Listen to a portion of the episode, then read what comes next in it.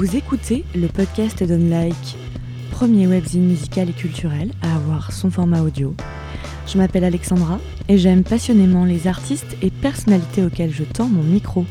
Bienvenue et bonne écoute sur Unlike. Et en fait, pour ma première émission de radio, je n'ai jamais osé parler en fait. Donc ma première émission, donc je me rappelle de la date, 17 décembre 1985, c'était ma première émission de radio où je n'ai jamais parlé. J'étais tétanisé.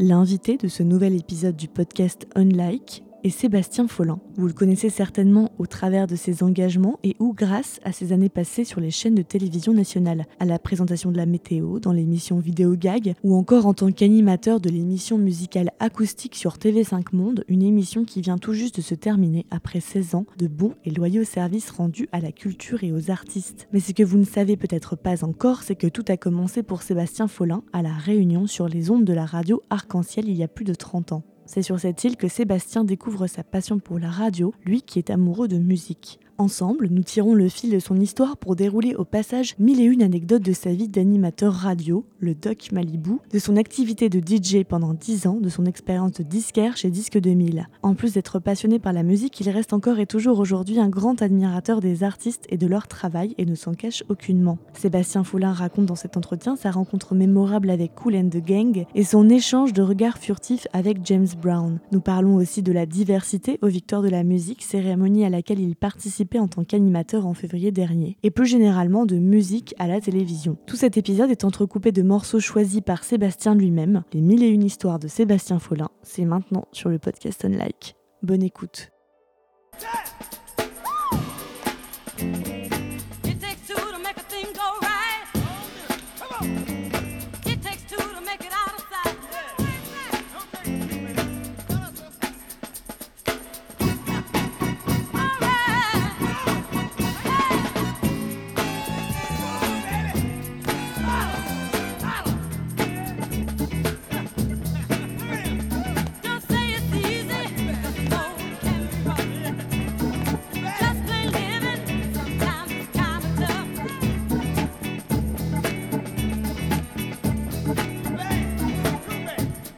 Bonjour euh, Sébastien. Bonjour. Euh, merci d'avoir accepté cette interview sur le podcast euh, Unlike. On va apprendre un peu à, te connaître, je pense, sous une facette un peu, un, axe plus musique, mais pas mhm. que. Donc comme je disais hors micro tout à l'heure, moi je t'ai redécouvert un petit peu la force de ton engagement, de tes engagements, de toutes tes activités, pas que de journaliste comme à la télé, comme on a pu le voir, mais tout ce que tu fais aussi un peu à côté, mhm. voilà, qu'on ne sait pas forcément, à l'occasion de Solidays, euh, puisque tu es euh, administrateur de l'association Solidarité SIDA qui organise Solidays depuis donc plus de 20 ans. Et, euh, et, aussi, tu fais partie du fonds, enfin, en fait, tu es président du fonds Solidarité SIDA Afrique, oui, tout à fait. parce qu'au sein de Solidarité SIDA, on a créé un fonds dédié qui a, qui a plus de 10 ans, destiné à financer des, des associations partenaires en Afrique puisque aujourd'hui encore, euh, le sida euh, touche principalement les populations euh, africaines. En France, globalement, on a accès au traitement, on ne meurt plus du sida ou très rarement, sauf pour les personnes séropositives, malheureusement, depuis trop longtemps et qui ne supportent plus les traitements. C'est encore le cas en Afrique quand même. Il y a encore 40% de la population qui n'a pas accès au traitement. Et encore plus de monde dans les, dans la, en Afrique du Nord, où là, on est presque à 80% euh, de la population qui n'a pas accès au traitement. Donc ça reste une maladie, euh, ça reste un fléau qui est quand même très centré sur euh, ce, ce continent, et c'est pour ça qu'on a créé ce Fonds Afrique. Oui, c'est ça. Puis là, on le voit tout de suite, tu mets ta casquette de, bah, de, de, citoyen engagé, en fait, mmh. clairement. Et donc, à cette occasion, voilà, moi, je l'ai croisé donc à Solidaires l'année dernière, je me suis rendu compte que tu faisais plein de choses. Euh, et j'ai voulu un peu rembobiner le fil de ton histoire pour voir un peu euh, tout ce que tu avais fait. Tu en as fait des choses beaucoup. C'est que je ne suis plus tout jeune. ça va. ça va. ça va encore, ça va. Mais justement, tu en as fait beaucoup des choses dans toutes mmh. ces années. Euh, et notamment, je crois que ça a commencé par. Tout ça a commencé beaucoup par la radio. Et il me semble avoir lu quelque part que tu disais que la radio avait un peu sauvé ta vie. Là, on rembobine. C'est. Mmh. Euh, c'est une formule peut-être un petit peu forte, mais c'est pas loin d'être ça. C'est-à-dire que j'ai découvert la radio, j'avais 15 ans. J'étais un adolescent, tout ce qu'il y a de plus banal, euh, qui euh, se morfondait dans son coin et qui se demandait ce qu'il allait devenir. Tu étais à la Réunion J'étais à, la Réunion. Et puis un jour, alors que j'étais en, quatrième au fond de la classe en train de faire le con, et je n'en tire aucun mérite d'ailleurs, Henri, Virapin, qui était dans la même classe que moi, vient me voir et me dit Écoute, moi je fais de la radio. Donc on avait 15 ans tous les deux. Je fais de la radio, euh, j'aimerais bien en faire avec toi parce que moi j'aime bien mettre de la musique, mais euh, euh, j'aime pas parler dans le micro et je suis sûr que toi tu le ferais bien. Et donc c'est vrai que quand j'étais à l'aise, j'avais tendance à être un petit peu, un peu, enfin comment dire, ouais, je sortais des blagues et tout, mais au fond de moi j'étais quand même assez timide, je le suis toujours assez. et j'ai accepté parce que par curiosité, je, suis de cette nature-là, déjà à l'époque, à essayer plein de choses, à être très curieux. Donc la radio, ça ne me parlait pas. J'avais pas du tout envie de faire ça à l'époque. Je voulais être ingénieur aéronautique. Donc j'étais euh, très bon mmh. en maths euh, et euh, c'était mon objectif. Et j'ai donc essayé la radio. Et donc, c'était le 17 décembre 1985. c'est très précis. Bah ouais, il y a des dates comme ça qui sont, qui sont marquantes, tu vois, la naissance de tes enfants, ton mariage, et puis ce genre de dates. Voilà. Euh, J'en connais pas d'autres, hein, beaucoup, enfin, à part les anniversaires de ma famille, heureusement.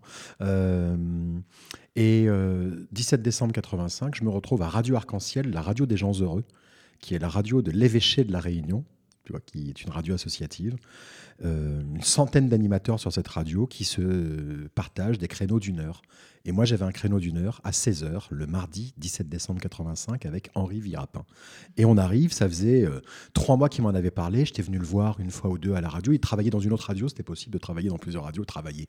Il avait 15 ans. Hein. il faisait des émissions dans une autre radio. Je l'avais regardé.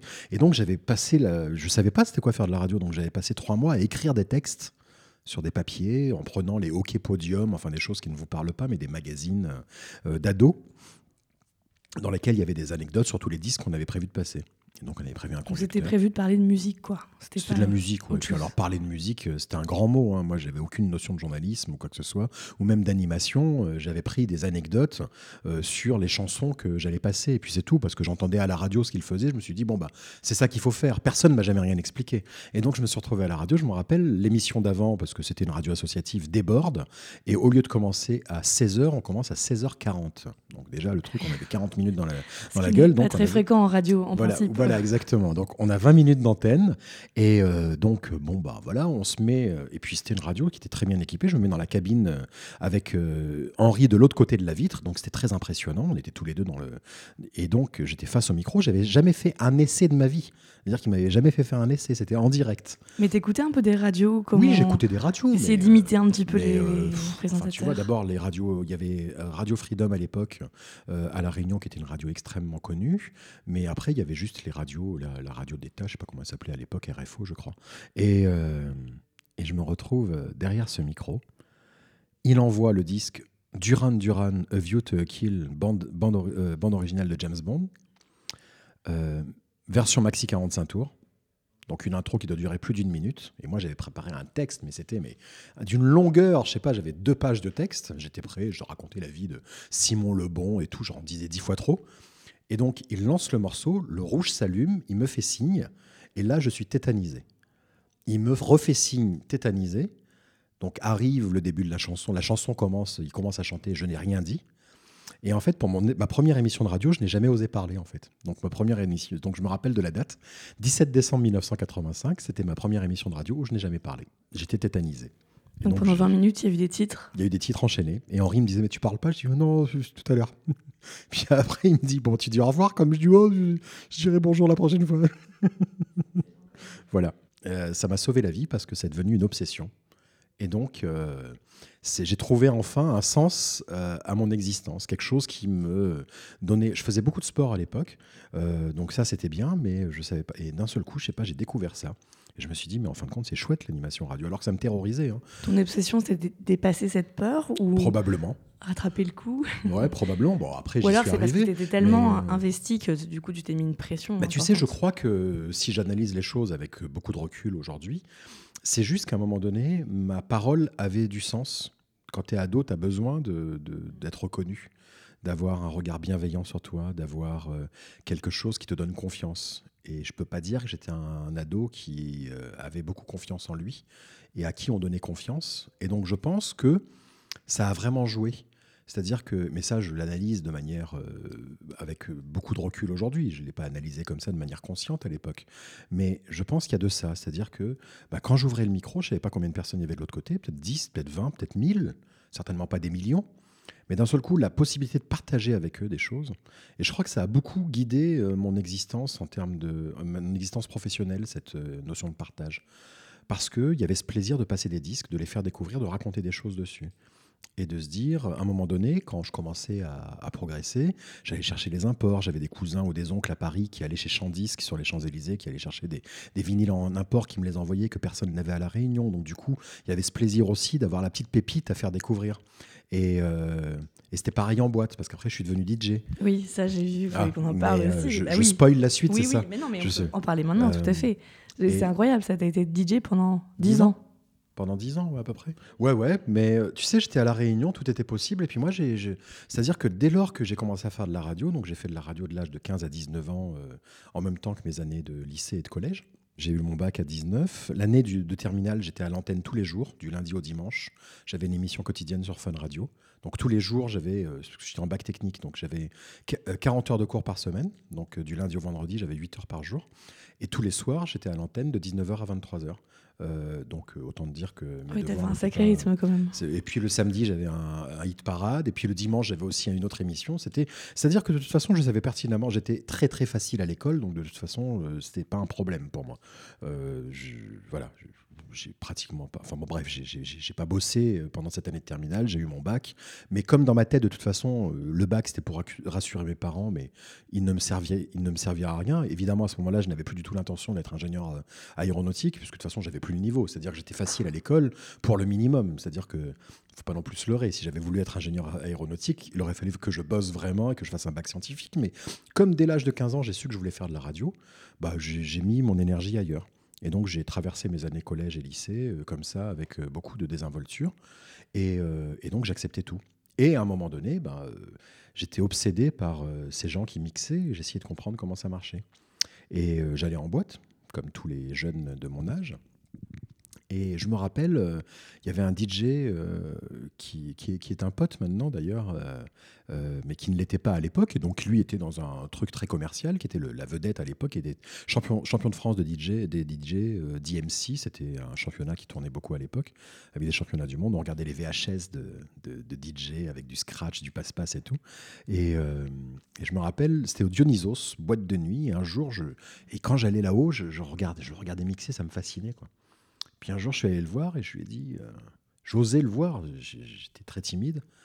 Je lui ai dit, voilà, est-ce que tu pourrais m'apprendre? Il m'a dit, bah écoute, ouais, euh, si tu veux, je fais un stage là, pendant les vacances, c'est 1500 francs. Donc autant dire que 1500 francs, je les avais pas. Donc j'étais un peu dégoûté.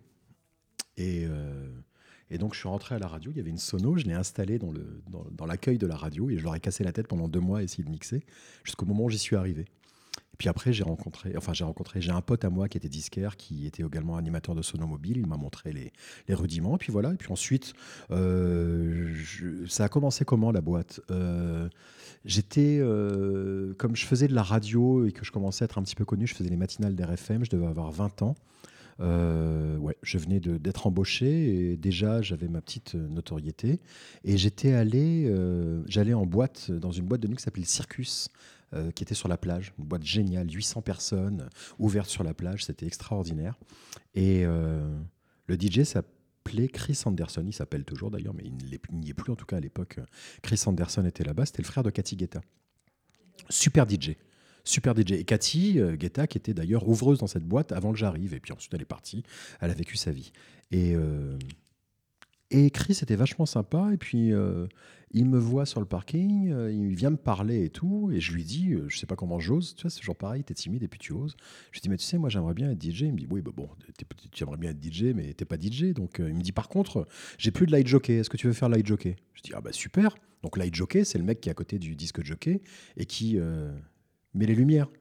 Le stroboscope, la boule à facettes, les parts, enfin tu vois, tu, tu fais la lumière en rythme. Et du coup, j'avais le droit d'ouvrir la soirée de chauffer la salle. Je faisais les séries de slow, les séries de zouk. Et puis petit à petit, euh, c'est comme ça que j'ai appris mon métier. Oui, tu as pris un peu ta place, quoi. Et j'ai pris ma place, mm. puis après, j'ai fait ça pendant 10 ans. C'était génial. Mais c'était quoi ton blaze de DJ J'avais pas de blaze. Ah, non, non, j'avais pas. Alors, quand j'ai commencé la radio, quand j'étais ado, je m'appelais Doc Malibu. Doc Malibu. Ouais, c'est bon ça. Ouais, c'est pas mal. Et pour quelle raison Aucune idée. Bah, j'ai dû prendre une, une petite murge au Malibu, euh, certainement. c'est quand même très léger, quoi. Hein. Tu te dis au Malibu, le mec, il, il se saoule au Malibu ananas, c'est quand même pas, euh, c'est quand même pas Tug Life. Et, euh, et, voilà, Doc Malibu, je trouvais ça rigolo. Mais non, après, non, je me suis appelé, euh, j'avais pas de nom de DJ, DJ Seb. DJ Seb Follin. exactement, tout à fait. Mais donc, c'est dans ce fameux tweet, là, il y a eu, il y a pas très longtemps, un, truc de. On révélait un peu des secrets, entre guillemets. C'est ah là je me rappelle plus ce que j'ai mis. c'est là que tu as tweeté justement que tu avais été DJ, oui. que tu avais été aussi disquaire. Aussi. Et ça, c'était tout ça, c'était à La Réunion en fait. Tout ça, c'était à La Réunion. Alors, disquaire, c'était euh, avant même de faire de la radio. J'avais 13 ans. Mes parents avaient une boulangerie. Ils venaient de l'ouvrir dans une galerie commerciale. Et en face de la boulangerie, il y avait euh, Disque 2000, tenu par Philippe, qui a été une sorte de grand frère pour moi. Et donc, je passais mon temps là-bas parce que tu imagines bien que passer son temps à la boulangerie de ses parents, c'est saoulant. Et donc, j'étais chez lui. Et euh, j'ai dû passer 3-4 ans, mes après-midi là-bas, mes soirées. Ça aide aussi à se faire une petite culture musicale quand même. Et euh, j'étais disquaire parce que bah, j'étais là et c'est moi qui je, l'aidais à servir les cassettes, les vinyles. Euh, c'était super. Et oui, ça fait ma culture musicale aussi, bien sûr. C'est là que j'ai découvert euh, autre chose que l'Eurodance de l'époque que je passais à la radio. C'est là que j'ai découvert James Brown, Miles Davis, toute la, période années 80 de, jazz rock, de Spiro Gira à Sixon, tous ces artistes-là. c'est là que j'ai découvert le funk. Euh, c'est là que mon oreille s'est habituée à entendre autre chose. C'est là que j'ai eu euh, certainement un de mes plus grands chocs musicaux en découvrant Toutou de Miles Davis, qui était un album absolument dingue.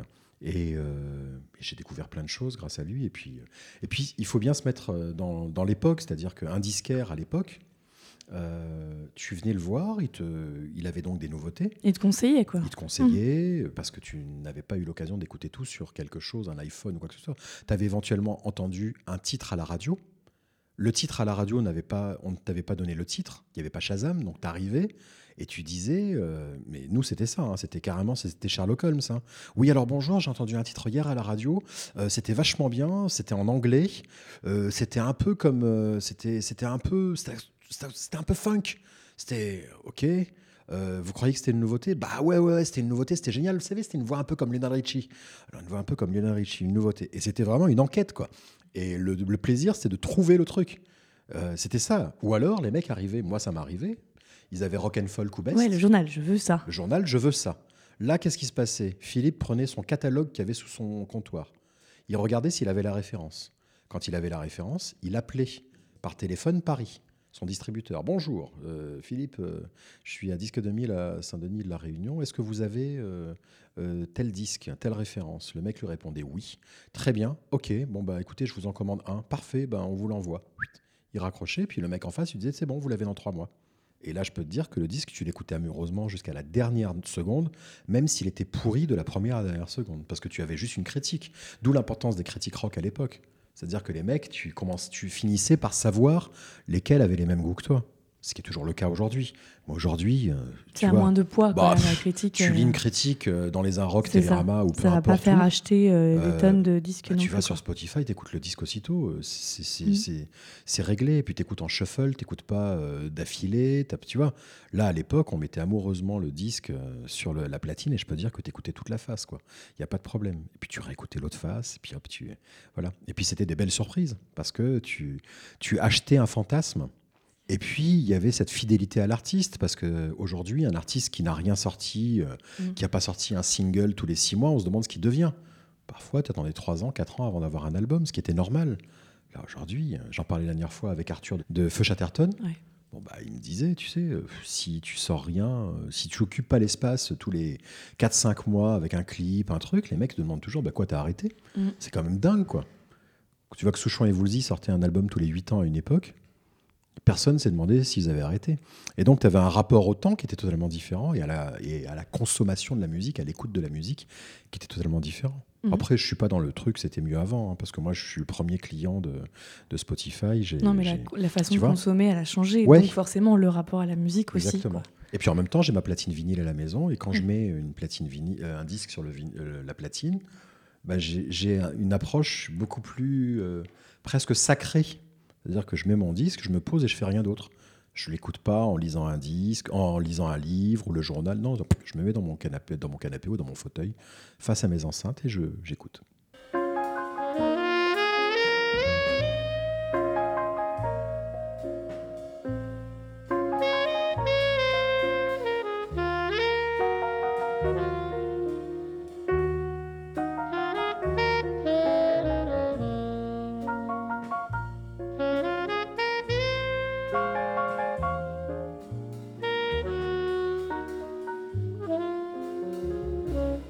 Dans ce tweet justement dans lequel tu révélais que tu avais été disquaire et DJ, enfin si on peut dire euh, que mhm. c'est une révélation, tu mettais aussi que tu avais présenté un concert de James Brown dont tu parlais à l'instant.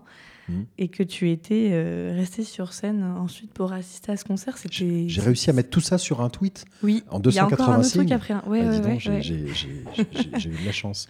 Euh, oui, 94, euh, j'ai gardé le, le, badge. James Brown en tournée dans l'océan Indien, enfin en Afrique du Sud, et Jérôme Galabert, l'organisateur du concert, qui est un pote a cette idée géniale de se dire tiens, s'il est, s'il est en Afrique du Sud, bon, on va le faire venir à La Réunion. Et donc 94, il m'appelle, il me dit Est-ce que tu veux présenter un concert de James Brown? Je lui dis Bah écoute, euh, ouais. Ça consiste en quoi présenter un concert euh? C'est que dalle, c'est rien. Tu sais que je lui ai même pas parlé. Je j'ai pas une photo avec lui, mais j'ai un souvenir immense en fait. C'est quelque chose de, de ancré. Euh, enfin, c'est quelque chose d'extrêmement profond. donc on se retrouve à Saint-Paul, dans l'ouest de la Réunion, dans, dans un stade, je crois. Où il y a, on attend 20 000 personnes. Et on passe l'après-midi là à les attendre. Il y a Daniel Waro, qui est une immense star à La Réunion, qui doit faire la première partie. Et puis derrière, James Brown. Euh, j'ai pas le souvenir d'avoir vu des balances. Voilà, je, j'ai pas ça comme souvenir. J'ai souvenir d'une petite cabane en parce que ça fait longtemps, ça fait 25 ans. Donc tu vois, les, souvenirs s'estompent un petit peu. Et c'est plus des sentiments et des sensations qu'on garde avant, de, avant de, de, garder les souvenirs à proprement parler. Et euh, je me retrouve donc, euh, je me rappelle d'une cabane en bois, je sais pas, de 80 ou 100 mètres carrés qui avait été construite derrière parce que James Brown voulait sa loge personnelle. Et là, en l'occurrence, la loge, c'était des vestiaires de foot, quoi. Et lui, il n'était pas question qu'il soit là-dedans. Et donc voilà, le, je, stresse un petit peu, je parle pas très bien l'anglais, et j'ai un brief avec son lawyer, donc euh, avec son manager, qui en l'occurrence son avocat. C'est souvent le cas avec les Américains. Hein. Quand tu parles au manager, c'est au lawyer que tu parles. Donc je comprends trois mots de ce qu'il dit. Mais surtout, je comprends un truc, c'est que ma présentation ne doit pas excéder 30 secondes, sinon il n'y a pas de concert. Je dis, bon, bah ok, 30 euh, secondes, pas de problème. Et puis Daniel euh, Waro fait son concert. Daniel Waro déborde. Et on me dit, il faut que tu ailles couper Daniel. Alors là, je leur dis, no way, vous démerdez, faites ce que c'est une superstar là-bas. Puis moi, j'avais. Je dis, alors là, non, moi, je ne me fais pas lyncher, je ne couperai pas Daniel Waro. Et donc, je me retrouve à un moment donné à attendre de monter sur scène avec Daniel qui déborde, qui continue, qui continue. Et à côté de moi, je me tourne à un moment donné, il y a le James Brown qui était là, mais qui était à 20 cm de moi, qui regardait le concert. Parce qu'évidemment, c'était un mec, il était curieux. Le Maloya, il n'en avait jamais entendu. Il était, euh, il était totalement aux anges parce qu'il entendait. Daniel Waro, c'est quelqu'un d'exceptionnel. Il est ancré euh, dans le sol. Il, convoque, euh, il convoque les esprits, l'univers quand il chante. C'est quelque chose d'extrêmement puissant. Donc, le James Brown, à côté de moi, je voyais bien qu'il n'était pas insensible à ça. Moi, je le vois à côté de moi, terrorisé. Je me dis, putain, si je lui parle, il va se barrer. Donc, j'ose rien lui dire. J'attends. Ok, il s'en va. Daniel finit. Évidemment, il y a le. Je, dis bon bah voilà dans un instant James Brown et puis euh, il faut changer le set. Puis un quart d'heure après, je monte sur scène et je fais euh, ma présentation très rapide, 30 secondes, et je me fais plaisir avec le et maintenant, mesdames, messieurs, Mr. J. Et je fais durer le truc. C'est-à-dire qu'en gros, les 30 secondes, j'ai dit maintenant le moment que vous attendez tant. Et je crois que James, j'ai dû le faire durer 20 secondes. Brown, et boum, la foule en furie il monte sur scène euh, et, j'étais avec ma femme qui m'attendait. Et on allait descendre pour aller se mettre dans la salle, quoi, enfin dans, la foule, pour voir quelque chose. Et là, le lawyer me dit Non, non, mais c'est bon, tu peux rester, t'es assuré. Et donc, euh, on est restés tous les deux sur scène, à côté de la table de retour. Donc, il y avait donc les équipes techniques euh, de James Brown, ses backliners, les musiciens, et nous deux. Et on a eu droit à un concert de trois heures où j'étais sur la scène. quoi. J'ai un truc unique. En première loge. Euh, ah ouais, là, là, là, pour le coup, c'était mm. totalement inespéré. Et je me rappelle de la fin du truc. Euh, on était des trucs des trucs cons dont tu te rappelles. Euh, il finit son concert, donc trois heures, c'était juste exceptionnel. Trois batteries, euh, les cuivres, euh, deux guitares, enfin bon, le, truc, les percus, c'était monstrueux, c'était vraiment énorme. Les, je, sais, sais pas, il devait être 15 sur scène, et lui, même en 94, même si évidemment il était, il était en fin de carrière, il avait encore une pêche de dingue, et puis surtout ses musiciens, c'est-à-dire qu'il avait des musiciens qui étaient juste exceptionnels. Ça, ça, ça tournait, mais c'était un truc de dingue. Et à la fin du concert, je me rappelle, il se dirige vers les coulisses et il vient droit vers nous pour aller vers les coulisses, parce que nous, on était sur le côté de la scène. Et là, il me fait un petit signe de, un petit signe de la main. Et moi, très con, je me retourne pour voir à qui il fait signe. Sauf que derrière moi, il y avait un mur, en fait. Donc c'était bien à moi. J'étais là, genre, putain, il m'a fait signe. C'était... il a vu qu'on a kiffé, quoi. Moi, j'étais. Euh, voilà, donc ça, c'est. Et, et, je n'ai aucun regret de ne pas avoir de photo, de ne pas lui avoir parlé. Je préfère avoir ce souvenir. Euh, c'était un moment. Puis mon fils s'appelle Maceo, comme Maceo Parker, qui était son, son saxophoniste. Donc, euh, moi, James Brown, fait partie de mes, de mes grands héros. Pour tout, pour sa musique. C'est une très belle histoire, en tout cas. C'est une belle histoire. oui, un peu longue, qui, qui donnera lieu à un seul podcast. Et pour finir, dans ce tweet, et comme tu parlais de la langue anglaise et que tu ne mhm. pratiquais pas très bien l'anglais, tu disais tweet que ta première interview, c'était Cool and the Gang, ah justement en précisant que tu ne parlais pas anglais. Ah ouais. Aujourd'hui, j'ai fait beaucoup de progrès et je suis capable de faire euh, une interview en anglais. Et donc, Cool and the Gang 1991 débarque à La Réunion. Euh, à l'époque, je commençais à être DJ. Moi, je passais tous leurs tubes, Get Down on It, Fresh, enfin bon, tous les euh, Celebration, euh, Ladies Night, bref, tous les tubes de Cool and the Gang qui font les joies des mariages aujourd'hui. Et ils, sont au concert. On me dit tiens, bah, tu peux avoir une interview. J'étais à RFM à l'époque. Je dis ouais, mais enfin, je parle pas anglais, quoi. Puis en plus, c'est des Américains. Je t'avoue qu'en 91, j'avais pas trop de notion de différence entre les Américains et les Anglais. L'accent pour moi, c'est tout, tout du charabia. Et donc, je cherche. Euh, quelqu'un qui parle anglais. J'en trouve pas. À la radio, personne parle anglais. Et puis là, je trouve, euh, alors par le biais d'un pote, d'un pote, d'un pote, un guide touristique dont je me rappelle plus du nom, qui bossait euh, pour une agence de voyage à, La Réunion, qui dit Ouais, moi je parle anglais. Je dis Ok, super. Et donc, on se retrouve tous les deux au Grand Hôtel des Mascareignes, à Saint-Gilles-les-Bains, pour aller voir Robert Cool, donc le fondateur du groupe, puis le deuxième, je sais plus qui c'était je me retrouve en phase 2. Enfin, tu vois, c'était très impressionnant. Puis moi, j'avais préparé ma liste d'interviews. Et donc, je pose ma première question en français. Je regarde euh, mon pote qui traduit euh, la, question aux deux qui étaient en face de lui. Pendant qu'il traduit, je vois les deux en face qui le regardent, mais avec un air en se disant Mais qu'est-ce qu'il raconte Donc, euh, ils ne comprennent pas. Clairement, je comprends, moi, rapidement, qu'ils ne comprennent pas du tout la traduction. Donc là, je commence à sentir la sueur couler dans mon dos, si tu veux. Et, euh, et puis, les mecs sont un peu agacés, quoi. Sur le mode, mais qu'est-ce qu'il raconte Je comprends pas ce qu'il dit. Et puis, je, je comprends qu'ils disent, OK, c'est pas grave. Et ils disent quelque chose. Et donc, ils répondent. De toute façon, les mecs, ils ont du métier. ils se doutaient bien que les questions, c'était pas, euh, j'étais pas en train de leur poser des trucs très compliqués, quoi. Et donc, ils décident de répondre, même s'ils comprennent pas la, la réponse, la question. Et là, je regarde mon pote qui ne comprend pas la, réponse qu'ils viennent de donner. Et donc, en fait, ça a été un dialogue de sourds. Ça a duré un quart d'heure. Les mecs sont partis furieux. Où je posais des questions, la traduction était incompréhensible et lui n'a jamais compris ce qu'il disait. Et donc, j'avais juste sur, sur bande une interview que je ne comprenais pas. Et j'ai dû mettre un quart, 15 jours avant de réussir à la diffuser pour trouver quelqu'un qui était capable de me traduire ce qui était dit. Et en effet, il y avait quelque chose de dit dessus. Mais c'était. Voilà, donc ça, c'était ma première interview. Ta rencontre avec euh, Cool and the Gang. exactement. Cool and the Gang. exactement. Et aujourd'hui, tu continues à faire des interviews euh, bah, depuis 2006 euh, dans ton émission acoustique. qui s'est arrêtée là, hein, qui, qui, finit, euh, qui finit je sais pas, au moment où sera diffusé, qui, est fini ce week-end, je crois. après, moi j'ai commencé en 2006, elle a commencé en 2002. Et donc voilà, l'émission s'est arrêtée. C'est le, le, cours naturel des choses contre lequel on ne peut rien faire. C'est que les émissions sont amenées à, à vivre et à mourir. Euh, et donc 18 ans d'existence, Oui, 18 ans, c'est beaucoup quand même. Pas 18 ans pendant lesquels tu as reçu beaucoup d'artistes. Euh, Énormément, oui. Alors moi, c'est Amobé Mévégué qui, était qui est journaliste aujourd'hui encore à, à, RFI et France 24 qui a commencé les quatre premières années. Et puis moi, j'ai fait la suivante. Les suivantes, donc j'ai présenté au total 700 euh, émissions. 700, ouais, 700 émissions. Donc 700 interviews, 700 rencontres live. 700 balances auxquelles j'ai assisté, 700 moments euh, qui ont été dingues. Voilà. Moi, j'aime, moi, j'aime foncièrement les musiciens, j'aime foncièrement la musique. Et j'aime foncièrement les créateurs. Et euh, voilà, je, pour moi, c'était des moments euh, juste de pur plaisir égoïste et de pur bonheur de passer ce moment, ces moments avec eux. And now I say days as the days go by. And nothing seems clear as I clearly try, I clearly try to figure out why I fell in love so hard. It must be these apples that I ate at the start. In the end, I'm calling for you, oh please answer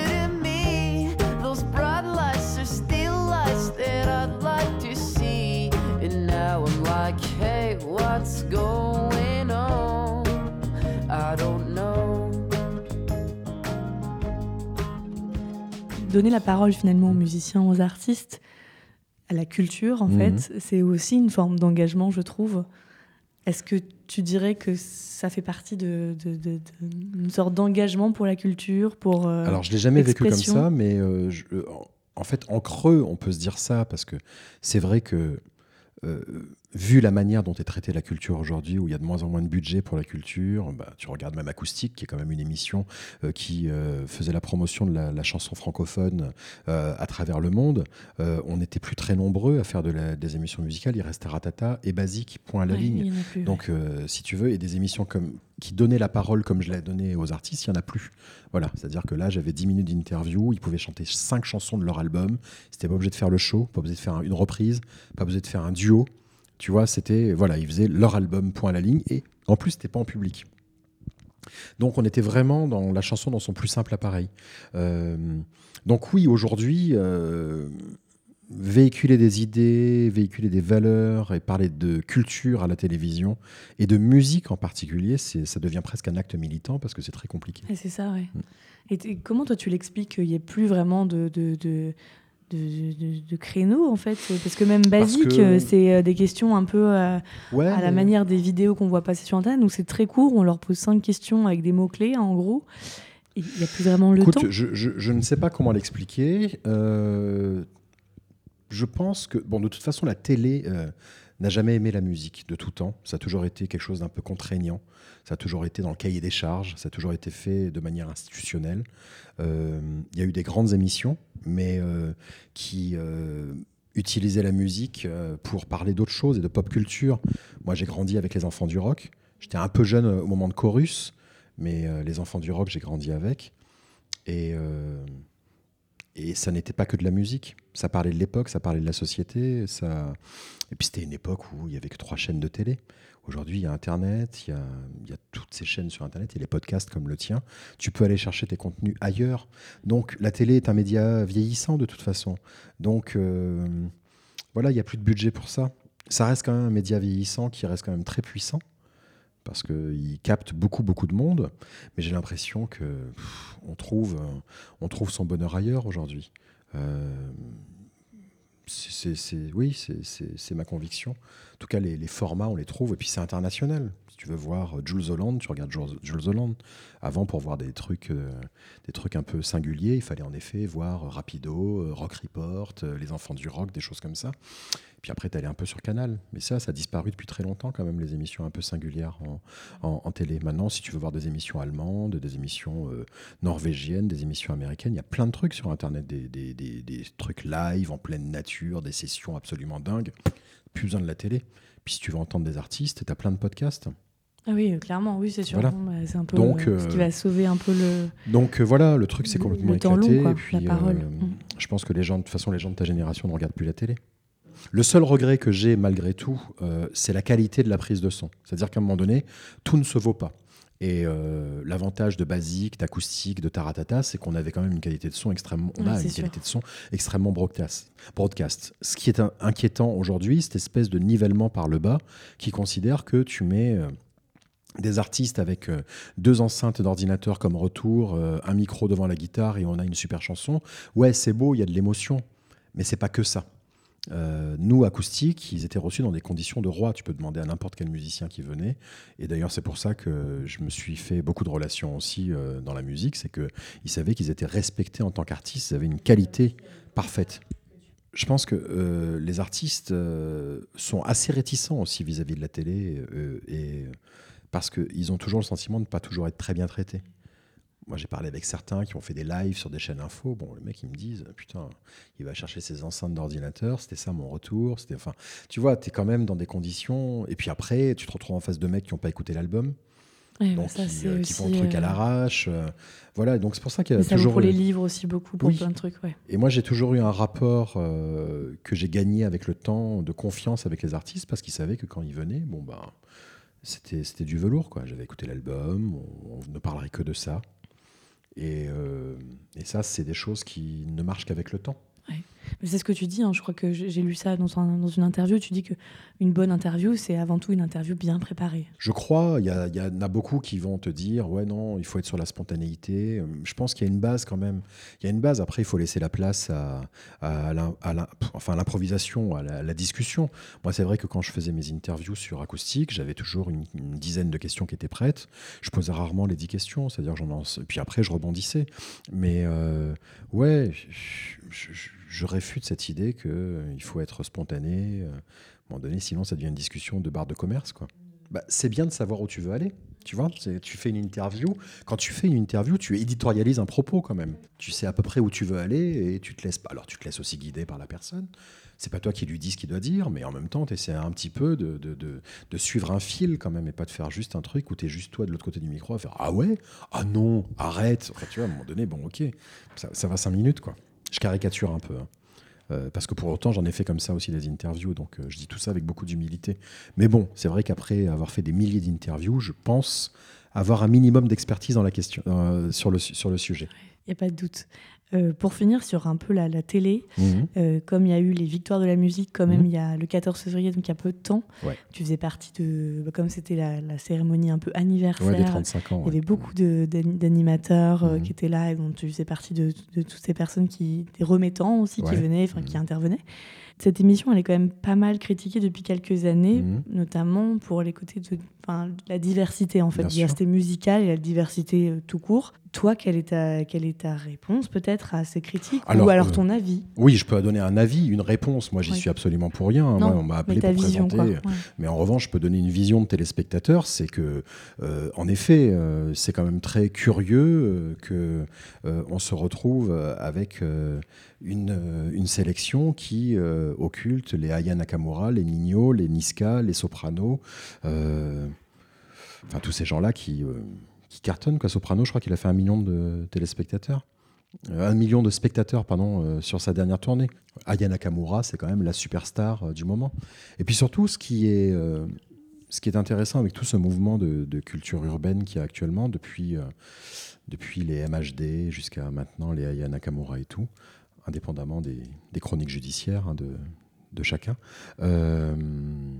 Je parle des MHD bien sûr, mais musicalement, c'est la première fois, je crois, je crois, hein.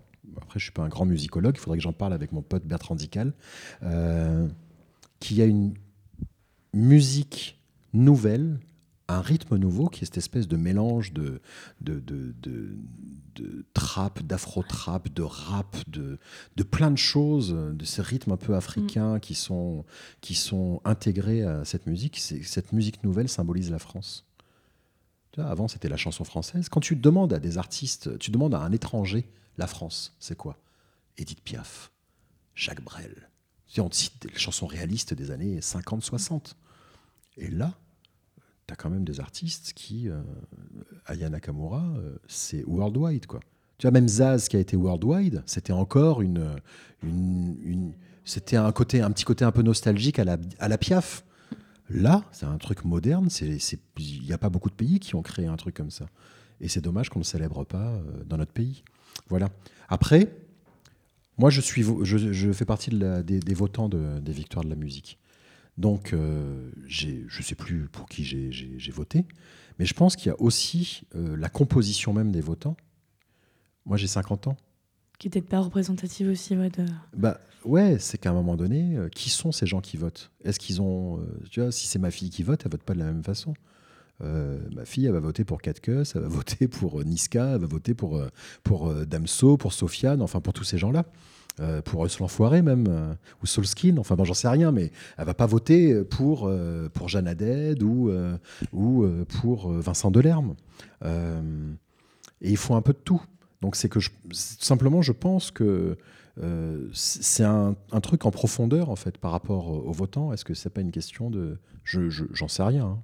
Est-ce que c'est pas aussi une question de génération? Voilà. Euh, parce qu'après, il faut pas tout opposer. Tu vois, c'est c'est important que dans la même cérémonie, il y ait autant Alain Souchon que Aya Nakamura. Oui, bien sûr. Parce que je pense que c'est si tu si tu creuses les paroles de tous ces artistes-là, ces artistes-là, ils écoutent euh, des chansons de variété. Puisqu'ils ont grandi avec. souvent, ils les citent en référence. Ils les citent. Hein. Donc, c'est génial. C'est ça qui serait génial. C'est d'avoir sur la même scène euh, Ayana Kamura ou Sofiane euh, et Maxime Le Forestier. Tu vois, ça, c'est qui ça, ça, serait génial.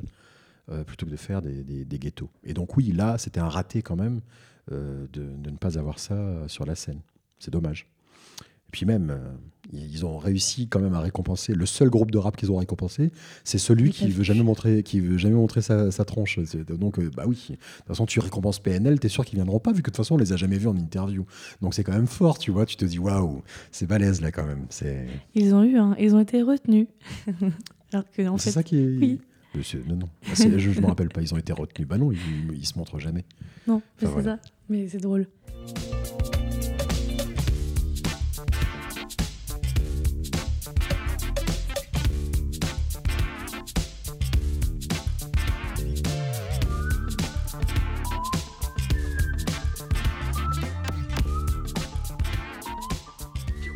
Toi, quand tu parles de la musique, euh, de, ta façon d'écouter la musique, tu dis que c'est un mélange entre. Je vais, citer pour être juste, tu dis Je suis ni branché ni ringard, un peu des deux. Ouais, je suis tout, mais comme tout le monde. C'est-à-dire que moi, j'adore Les Amoureux, par exemple, de Jodassin. Mm. J'adore cette chanson. Je la trouve magnifique. J'adore euh, Les mots bleus de Christophe. Euh, mais ça, c'est branché. C'est devenu branché, mais bon, les mots bleus, c'était quand même le truc archi ringard. Maintenant, comme Julien Doré, il machin, il y a période branchouille, mais tu vois, de toute façon, tu, finis toujours par redevenir euh, branché à un moment donné. Mais enfin, tu vois, je, ben moi, j'adore euh, chanter à tue-tête du Gilbert Montagnier euh, ou du Peter Sloan. Moi, je, kiffe ça. Ou, mais en même temps, j'écoute Miles Davis, j'écoute j'écoute des trucs de jazz très pointus, j'ai enfin, dans ma discothèque, euh, je dois avoir plus de 4000, 4000, 4000 disques. Euh, il y a vraiment de tout, quoi. Il y a de la musique indienne, de la musique africaine, de la musique européenne. Ça va de Kraftwerk à Blur, à, aux Stones, aux Beatles, à, des trucs. je sais pas, Tame Impala. J'étais en train d'écouter le nouvel album là, à Algie moi, je, trouve mon bonheur partout, comme les artistes que j'ai cités tout à l'heure. Après, je vais pas dire que je suis un grand fan de Hustle l'Enfoiré, mais euh, tu vois, euh, c'est quoi C'est Rapta, là C'est Rapta Standa. Je suis dans la Voilà, bon, ça, c'est mes, mes gosses, ils mettent ça à fond dans la voiture. Putain, mais je kiffe Je kiffe voilà, et puis parfois il y a des trucs qui me font saigner les oreilles, je rigole, je leur dis non, franchement, ça je peux pas écouter. Mais euh, voilà, c'est. J'écoute des trucs, euh, les euh, Blood Orange, j'adore, Thundercat, j'adore. Euh, je suis pas black music ou rock ou pop, de tout. Ah de tout Voilà. J'ai pris un pied monstrueux à aller voir Metallica en concert à Bercy, par exemple, ou ACDC, comme je peux écouter à tue-tête un vieux Dépêche Mode. Ou, et après, tiens, je me dis, ah, tiens, un petit Joe Dassin. Allez. Dalida. amoureux, Parole. C'est génial, Dalida, Parole, mm. avec euh, Alain Delon. génial, cette chanson. Oui, bien sûr. Faut pas. parce que j'aime pas cette, ce côté ricanement facile de ah gna gna gna bah non la musique c'est quelque chose qui est là pour déclencher des émotions point à la ligne c'est tout si ça te fait plaisir personne peut te juger c'est tout il n'y a pas il y a pas la grande musique la petite musique moi, je vais dans des concerts parfois, je me fais chier, je le dis, quand tout le monde trouve ça génial, je dis bah non, en fait, euh, excusez-moi, mais j'ai trouvé ça chiant. C'est quoi le dernier concert? Où tu t'es fait chier? Le dernier concert où je me suis fait chier. C'est pas pour bâcher. Hein. Non, non, non, mais je réfléchis parce que j'ai pas fait beaucoup de concerts récemment, donc. Euh, Comme quoi, ça t'arrive quand même de, de de ne pas. Euh, bah, D'aller à un concert en pensant finalement que ça va être bien, vu que tu connais quand même beaucoup de choses. Oui, oui bien sûr. Et de te faire surprendre bah, par. Euh, bah, et inversement, c'est-à-dire que parfois tu vas dans des concerts, tu t'ennuies. quoi. Les mecs, euh, ils sont, ils sont pas là, ils sont dans la pause. Ou, et au contraire, tu vas avoir des petits concerts où les mecs, ils, envoient, ils envoient du lourd. Non, le vrai dernier concert où je me suis vraiment éclaté, c'était. C'est Ibrahim Malouf qui m'avait invité à la soirée TSF Jazz à, Playel, où il y avait pléthore de, musiciens. Et, et c'était bien. Et puis juste, ah oui, non, vraiment le vrai, vrai dernier concert où j'ai surkiffé, c'est Herbie Hancock à, à Playel. Et là, c'était. Et alors, j'ai une petite anecdote. Donc, j'arrive déjà avec Lionel Loueke qui faisait la première partie, qui est un guitariste béninois absolument dingue, impressionnant. Et donc, il jouait avec lui après. Et puis, donc, il fait ses deux heures de concert. J'avais acheté mes places longtemps à l'avance parce que je savais qu'il passait et que globalement j'arrive à avoir des invitations pour beaucoup de concerts. Mais là, je me suis dit, Herbie Hancock, je vais jamais avoir d'invitation, donc j'achète mes places. Je les achète assez cher. Je vends un rein pour pouvoir m'acheter une place, mais euh, voilà, j'arrive quatrième rang, euh, plein axe de la scène. J'avais oublié, j'avais acheté les places au mois d'avril, je savais plus où j'étais placé. Et donc la surprise, tu sais, tu te fais la surprise tout seul. Tu arrives, tu dis, waouh, elles sont super ces places. Donc là, je me mets là, je vois un concert de fou, et à la fin, les gens se lèvent pour aller lui serrer la main. Et moi, je fais jamais ça. J'ai rencontré des tonnes et des tonnes d'artistes. J'ai jamais de photos. Enfin, j'ai peu de photos. Et là, je me dis, putain, il faut que je lui serre la main. quoi. C'est Herbie Hancock. Quoi. Le mec, c'est juste, juste un dieu vivant. Quoi. Et j'y vais. Et au moment où j'arrive, je lui tends la main, il se retourne et il se barre, ce con. J'en là avec ma main tendue. Sauf que il se barre à court et que pour sortir de scène, il doit passer à jardin. Donc, il doit repasser devant moi. Je bouscule gentiment la nana à côté de moi qui lui avait serré déjà la main en, en lui faisant comprendre que c'était mon tour. Donc, hop, petit coup d'épaule, clac. Je me glisse là et par chance, il s'arrête devant moi pour saluer et player. Euh, pardon, j'avais enlevé mon micro, tu vois. Euh, il s'arrête devant moi pour, euh, il, s'arrête devant moi pour saluer la salle et player. C'est immense, donc il regarde vers le haut. Il me voit pas du tout, mais sauf qu'il a la main pendue. Et là, moi, je suis au pied et je lui chope la main et je lui serre la main. Et je me dis, toi mon gars, si tu me regardes pas, je lâche pas ta main. Et donc il est là, il regarde euh, tout le monde, il, salue avec sa main, sa main libre, alors qu'il y, y, y, a un lourdeau qui est en train de lui tirer sur l'autre main. Il salue, et au bout de 10 secondes, il a fini par me regarder parce qu'il s'est dit, bon bah lui, si je le regarde pas, de toute façon, il va pas me lâcher la main. Et donc je l'ai regardé, on a eu un eye contact, ça a dû durer 5 euh, secondes, je lui ai parlé, je lui ai dit merci, je sais plus ce que je lui ai dit, j'étais extrêmement ému. Et voilà, j'ai eu mon, mon moment avec Herbie Hancock finalement, tu restes quand même, euh, après, même après avoir rencontré tous ces artistes, un fan au fond. Oh bah je suis que ça. Je suis que ça. Moi, je suis juste un, gamin qui, euh, qui a la chance de d'avoir été lâché dans un, dans un grand jardin d'enfants euh, et d'en avoir fait son métier. Moi, je kiffe, je kiffe. C'est vraiment, je, je n'ai que ça comme, je n'ai que ça qui, comme moteur en fait. C'est le plaisir que me procure ces moments. Moi, assister à une balance d'artistes, euh, je, suis euh, le plus heureux des hommes. Tu me mets dans une salle, on est 10 à assister à une balance, mais quel kiff, quoi. Les mecs, ils improvisent, ils sont entre eux, tu as l'impression d'être une petite souris qui s'est glissée là. C'est formidable. Moi, j'adore ça. C'est. la musique et puis j'ai un tel respect vraiment pour les musiciens c'est tellement difficile ça demande ouais, justement qu'est-ce qui te fascine le plus? Bah, cette euh, c'est euh, que le, travail ne se sente pas. C'est-à-dire que on parle de talent, on parle de tout ce, que tu veux, mais en fin de compte, c'est que du travail, quoi. C'est que du travail. Et euh, c'est juste exceptionnel de réussir à véhiculer des émotions grâce à un instrument. Moi, je suis un piètre guitariste. Je me suis mis à la guitare il y a une quinzaine d'années. Je n'ai pas eu le, si j'avais suivi des cours attentivement en 15 ans, je serais aujourd'hui un excellent guitariste. Sauf que ça demande un tel effort. Et puis, euh, tu vois, tu commences pas à jouer de la guitare quand tu as 30 ballets. Tu penses que c'est trop tard? Ouais, en tout cas, tu, moi, je peux prendre la guitare et je m'amuse avec des potes. Hein. Euh, je fais tourner un blues. Euh, ça m'arrive euh, tous les ans, quand il y a le gala de solidarité SIDA au Cirque d'hiver, j'accompagne des artistes. J'ai accompagné Raphaël, Rave, Jeanne Haddad, Yael Naïm, MC Solar, Flavia Coelho. Je me suis amusé. Hein. Cette année, j'ai fait un, morceau de Jack Ademus avec Generation. Enfin, tu vois, je, peux. Mais ça me demande de tels efforts. Non, non, moi, je suis fasciné par les artistes qui arrivent à sortir des mélodies, des choses enfin, c'est beau, quoi. Il y a un grand respect. Merci beaucoup, Sébastien.